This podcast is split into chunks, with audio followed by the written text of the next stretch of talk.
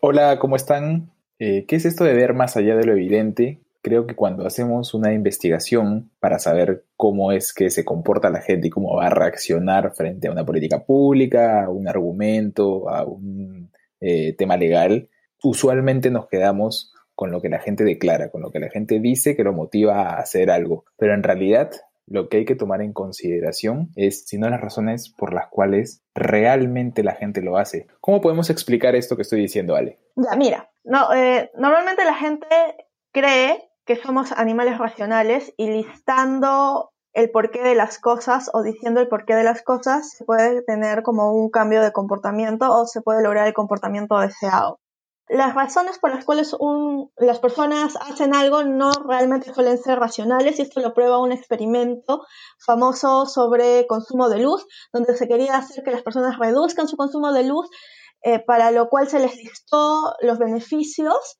pero mm, ese, ese diseño no funcionó. El diseño que realmente funcionó fue aquel que hizo que se compare el consumo de luz con los vecinos. Entonces, por contagio social y por querer eh, parecernos a los demás, los vecinos que tenían altos gastos redujeron los, los suyos. Bienvenidos a Empática, el podcast de Behavioral Legal Design de Baxel Consultores. El tema de hoy, la saga de la irracionalidad, segunda parte, viendo más allá de lo evidente.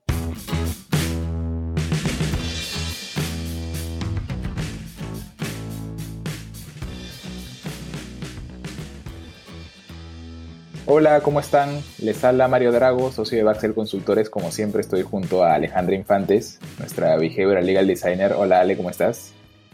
Hola, Mario, ¿qué tal? Muy bien. Hoy día es el segundo capítulo de la saga de la irracionalidad. Ya sabemos que estamos enmarcando todo este capítulo en base a, a lo que señala el documento del 2015 del Banco Mundial sobre, sobre cómo es que la gente piensa, cómo es que la gente razona.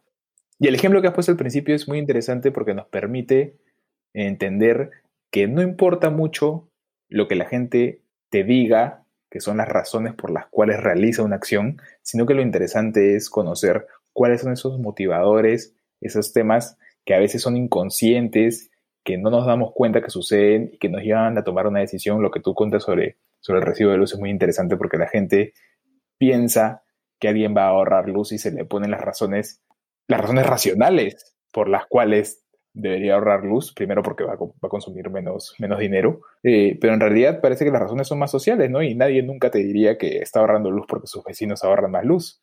Eh, ¿Qué es lo que tenemos hoy día para, para comenzar a comentar este tema? El día de hoy tenemos un invitado especial. Él se llama José Arellano, cofundador y director científico de Brística, consultor especializada en la aplicación de las ciencias del comportamiento. José es psicólogo social de formación, tiene una maestría en Ciencias Conductuales y Económicas por la Universidad de Warwick en Reino Unido. Es investigador del Grupo de Economía Conductual y Experimental de la PUC y trabaja como docente en el programa de especialización en Economía del Comportamiento de la Escuela de Gestión Pública de la Universidad del Pacífico. Hola José, ¿qué tal? ¿Cómo estás? Hola Mario, ¿qué tal? Gracias por la invitación. Hola José. Hola, ¿qué tal Ale?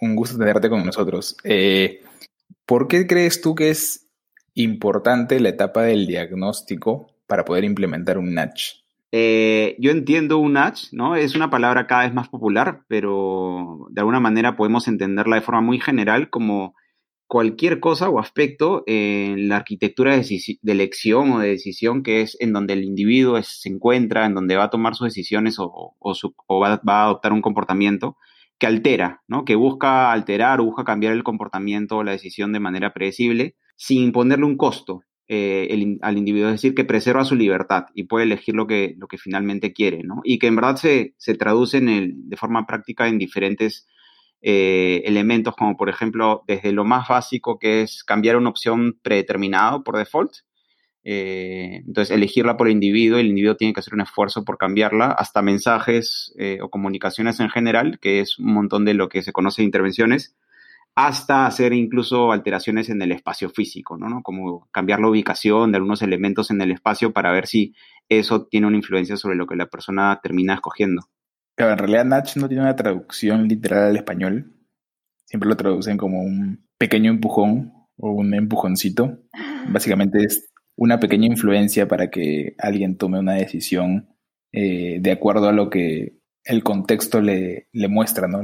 de acuerdo a lo que el hacedor de políticas públicas, por ejemplo, genera para que, para que, para que vayas en cierta vía, digamos, pero sin obligarte, siempre dejándote un espacio para que tú puedas elegir si tenemos como norte que, cuál es el objetivo de un H, que es cambiar comportamientos, ¿no? De forma predecible, es tener una influencia en, el comportamiento desde las políticas públicas, promover decisiones deseables en, los ciudadanos, por ejemplo, para poder predecir o para poder cambiar comportamientos, primero hay que entender qué ocurre que está siendo una barrera o un facilitador del comportamiento. Entonces, como que una respuesta muy general sería que la etapa del diagnóstico es importante, porque van a hacer que el nudge o la intervención de cambio de comportamiento que se implemente al final sea efectiva o sea más efectiva de lo que, de lo que sería normalmente. ¿Y esto qué significa? Que la solución que se diseñe, el nudge específico, realmente atienda a las causas o a los determinantes del comportamiento específico que se está tratando de eh, o aumentar o reducir, ¿no? Y tal vez podamos eh, empezar ahí y, traducirlo a un ejemplo concreto, ¿no? Como para aterrizar esta, esta explicación que es algo abstracta. Entonces, por ejemplo, si nosotros queremos hacer ahora un, no, no ahora, cuando ya sea normal salir a la calle, imagínense que queremos hacer un nudge para que ah, se haga uso del espacio público, ¿no? Esta es una, una de las cosas en las que por ejemplo, em, intervenciones o programas que tratan de promover el desarrollo infantil temprano, tratan de hacer, tratan de hacer que los cuidadores con los niños no se queden en casa todo el tiempo, sino que salgan a hacer uso del espacio público y jueguen, por ejemplo. Entonces, nosotros podríamos diseñar una intervención. Imagínense que entendemos que mandándoles cartas a las personas, eh, señalándoles los beneficios para salir al espacio público va a ser suficiente. ¿Qué es lo que pasa? Yo puedo implementar eso, pero luego si no tiene impacto, es tal vez porque no hice una buena etapa de diagnóstico o no hice un diagnóstico. Entonces, puede ser que la gente no salga así porque no conoce los beneficios para el desarrollo infantil temprano de salir a espacio público, pero puede ser que no salga porque hay mucha delincuencia o, porque hay perros que, que, están en la calle y representan un peligro. Entonces, si se hubiera hecho una etapa de diagnóstico para entender por qué no ocurre ese comportamiento en el público específico, en el contexto específico en el cual se desenvuelve, es mucho más probable que la solución que se diseñe atienda realmente esos determinantes cuáles son las características eh, que hacen que un diagnóstico eh, sea eficiente dentro del contexto de la economía del comportamiento y cuál podría ser su valor agregado frente a otros tipos de diagnóstico. Por ejemplo, en las empresas se usan algunas herramientas como estudios de mercados, focus group, etc. Sí, gracias, Ale. Esa es una buena pregunta y no estoy seguro si hablaría necesariamente de economía del comportamiento como tal, eh, o más, o hacerlo más amplio como ciencias del comportamiento, porque de hecho una de las cosas que, ofrecen, eh, por ejemplo, disciplinas eh, de forma comprensiva como la psicología son algunos modelos de comportamiento que son más de la psicología que de la economía del comportamiento y en ese sentido tienen mucho que decir y que nutrir los procesos de diagnóstico. Entonces, al hablar del diagnóstico de manera más general desde las ciencias del comportamiento, eh, ¿por qué es importante y qué las, qué las distingue de otros, de, otras, de otros tipos de herramientas de diagnóstico? De nuevo, si nos vamos a un ejemplo, ahorita eh, si pensamos, eh, por ejemplo, un tema no tan controvertido acá, pero importantísimo es el uso de las mascarillas o el lavado de manos. Y si nosotros quisiéramos entender qué podemos hacer, por ejemplo, para que más gente se lave las manos, si no tuviéramos un marco eh, o un modelo para hacer esa investigación, ¿qué es, lo que, ¿qué es lo que harían? ¿Ustedes qué harían para entender por qué la gente no se lava las manos? o no haces un diagnóstico y te preguntas a ti mismo, haces como un experimento eh, en, tu cabeza y a partir de eso sacas tus propias conclusiones, que sería, digamos, la opción menos deseable, o haces un estudio de mercado en donde vas y le preguntas a la gente dos preguntas básicas, ¿no? ¿Por qué no te lavas las manos y qué haría que te laves más las manos? Entonces, esto tiene dos problemas, porque se basa en el autorreporte y las personas no necesariamente estamos conscientes de todos los determinantes de nuestro comportamiento y no está investigando algunas variables que son relevantes.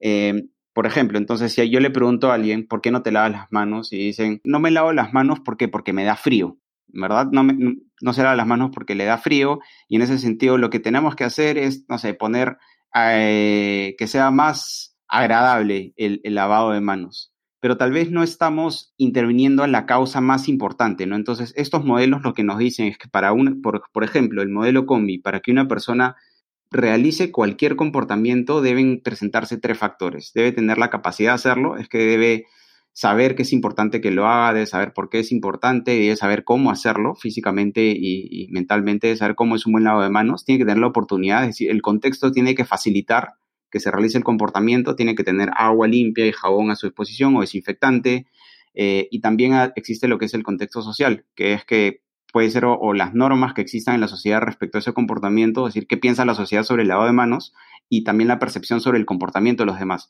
Y finalmente la motivación. Y nosotros solemos centrarnos en la motivación. Siempre pensamos que el que quiere puede, ¿no? Y, querer es poder. Y eso es como que un sesgo que tenemos eh, inmediatamente tratamos de hacer que la gente quiera hacer las cosas. Pero lamentablemente en el lavado de manos no basta con que la experiencia sea agradable, como por ejemplo con agua más caliente, que la gente quiera lavarse las manos. Es un, es un comportamiento que está bastante relacionado a los hábitos de las personas.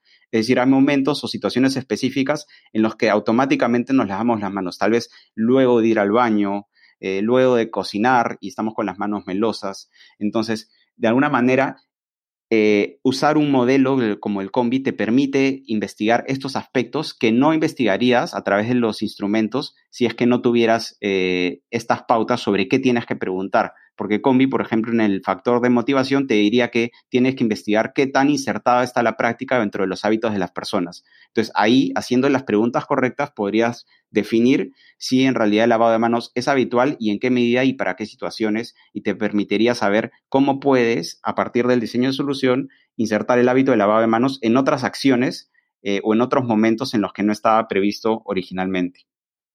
O sea, lo, lo que te da este, esta metodología combi, o en general la metodología de las, de las ciencias del comportamiento es ir un paso más allá de lo que uno observa regularmente o uno puede interpretar a partir de lo que la gente cree que sucede en su propia realidad, en su propio mundo, y va a esas cuestiones que son más allá de lo evidente, más allá de lo que uno puede racionalizar sobre su propio comportamiento, y va a, a ver realmente qué es lo que está sucediendo en el día a día de las personas por ejemplo, en el caso del lavado de manos, bien dices, yo puedo creer que no me estoy lavando las manos porque me da frío, porque me da flojera, porque lo que sea, y de repente no me lavo las manos simplemente porque el caño está lejos del lugar donde estoy todo el día.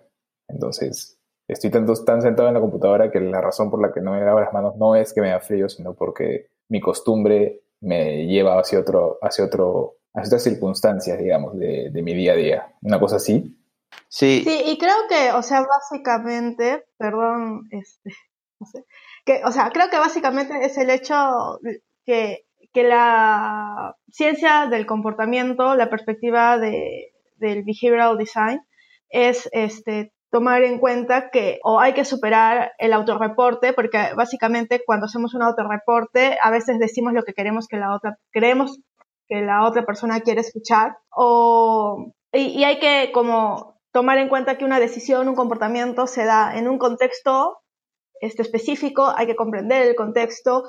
Este, la motivación no solo es querer poder, sino que la motivación está vinculada a otros elementos. Este, y también está el tema de la capacidad y la oportunidad, que son los elementos del modelo combi, básicamente. Sí, sí, de acuerdo con, lo que dicen. Eh, creo que me quedo con dos cosas que dijeron primero que te permite ver más allá de lo evidente y te permite también tener una figura o una visión completa de todas las potenciales causas por las que el comportamiento de interés puede no estar ocurriendo. Eh, entonces, claro, lo que pasa es que cuando queremos promover un comportamiento como el uso de mascarillas, nos vamos automáticamente, y eso pasa en los estudios también, a el que la gente quiera, ¿no? ¿Cómo puedo hacer para que la gente use más mascarillas? Pero tal vez el problema no está en que la gente quiere, sino no sabe cómo usarlas, no sabe cuándo usarlas, no sabe cómo desecharlas. Entonces, Combi o cualquier modelo te diría también tienes que investigar en la capacidad cognitiva, psicológica del individuo para realizar el comportamiento. Y hay algunas intervenciones específicas que apuntan a eso, ¿no? Uno de los primeros pósters que yo vi desde Ciencias del Comportamiento en el contexto COVID fue eh, un póster que se varios, ¿verdad? Versiones de póster de diferentes gobiernos, eh, no peruano, pero sí de otros países, que trataban de atender este problema de capacidad psicológica de las personas en relación al lavado de manos, en donde simplemente le señalaban el paso a paso de un buen lavado de manos, porque es alucinante y de nuevo nosotros creemos que ah, la gente sabe cómo lavarse las manos, pero si la gente supiera cómo lavarse las manos, todos nos lavaríamos las manos exactamente igual. Y yo les aseguro que no todos nos lavamos las manos exactamente de la misma manera y por, por el mismo tiempo. Y por eso es importante también diseñar intervenciones que atiendan este tipo de, problemas. Y lo segundo es lo, de, lo del autorreporte, y esto va con la lógica del ver más allá de lo evidente. Porque hay, una, hay, una, hay un estudio a mí que a mí me gusta bastante en donde le preguntaron a la gente qué tipo de comunicación a ti te va a motivar más a ahorrar energía dentro del hogar. Y la gente decía, ah, si me informas sobre claro, la importancia para el medio ambiente del ahorro de energía o si me informa sobre los incentivos económicos, es decir, cuánto voy a ahorrar si gasto menos luz. Y la gente piensa eso y piensa que eso determina su comportamiento, pero el momento de hacer el, el, experimento en donde midieron realmente diferentes comunicaciones y su efectividad para el comportamiento de ahorro de energía, se dieron cuenta que el determinante con mayor impacto fue la comparación social. Es decir, decirles a las personas que sus vecinos estaban ahorrando más energía que ellos fue lo que realmente los impulsó a ahorrar más energía en el hogar, más allá de estos propios determinantes que ellos habían identificado como los más potentes. Entonces, no solo existe el tema de deshabilidad social, en donde tal vez no queremos eh, decirles a las personas o, reportamos o contestamos en función a lo que creemos que quieren escuchar, o tal vez no nos acordamos bien, sino también no estamos necesariamente conscientes de qué mueve realmente nuestro comportamiento. Es como si Mario, tú me dijeras, eh, no me lavo las manos porque no está tan cerca del jabón. O sea, casi nadie te va a decir eso eh, en, un, si haces una encuesta o una entrevista. ¿no? Si me pones el jabón más cerca, me lavo más las manos, porque no es algo que se nos venga a la conciencia automáticamente. Sin embargo, si haces un experimento y los han habido, cuando aumentas eh, o cuando mueves justamente el contexto, hablando de nudges, y pones desinfectantes más a la mano de las personas, la gente los usa más. Entonces, las personas no piensan que eso impacta en su comportamiento porque es algo del contexto, no es algo de la mente, pero en realidad sí lo hace. Y esto es algo que ha funcionado bastante, como por ejemplo para promover el uso de desinfectante en hospitales. Simplemente ponerlo en, el, en, el lugar, en un lugar de alto tránsito hace que más gente lo use. No se trata de cambiar mentes, se trata de cambiar contextos. ¿Con qué conclusión podemos quedarnos entonces sobre cómo es que las ciencias del comportamiento le aportan a la parte del diagnóstico y su, relevancia en políticas públicas, algo muy cortito. Muchos programas o políticas no necesariamente hacen un diagnóstico y diseñan soluciones. El problema es que, como lamentablemente no han hecho un proceso de diagnóstico desde las ciencias del comportamiento y buscan cambiar comportamientos, terminan no siendo efectivas. Entonces, muchos programas sociales y políticas públicas tienen como supuesto, implícito o explícito, que la principal barrera para que las personas no realicen un comportamiento es la barrera de información y buscan sensibilizar a la población sobre la importancia de realizar diversos comportamientos para realizarlos. El problema de eso es que finalmente terminan no funcionando. Entonces, es importante en ese sentido eh, hacer el diagnóstico de cambio de comportamiento para realmente entender por qué no ocurre y en ese sentido que tenga más probabilidades de la política o el programa que busca cambiar comportamientos pueda ser más efectivo. Y creo que una de las conclusiones más importantes que tenemos el día de hoy es como lo importante es poder ir más allá de tus propios sesgos con el objetivo delimitado, o sea, teniendo claro qué tipo de conducta quieres realizar. Y, la, y es como súper importante poder conocer el, la, o sea, conocer los elementos que van a afectar la, a la conducta y que no se quedan solo en, la comunicación, ¿no?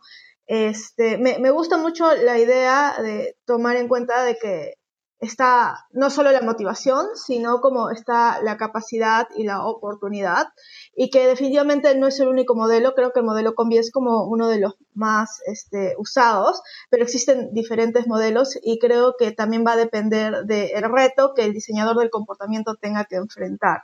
Este, creo que hacia ahí va mi, mi conclusión y gracias José por, por acompañarnos el día de hoy. Creo que tu experiencia permite haber explorado a tanta amplitud eh, el tema y seguramente tendremos más, más programas donde podemos conversar sobre, este, sobre algunas otras formas en cómo aplicar las ciencias del comportamiento para mejorar este, el mundo, ¿no? O, las, o, o, mejorar las intervenciones privadas y públicas. Perfecto, Ale, sí, muchas gracias a ti y a Mario por la invitación. Eh, ha sido un gusto conversar y probar esta plataforma y cuando quieran podemos volver a, a juntarnos. Buenísimo. Muchísimas gracias, Muchas gracias por la ¿eh? invitación.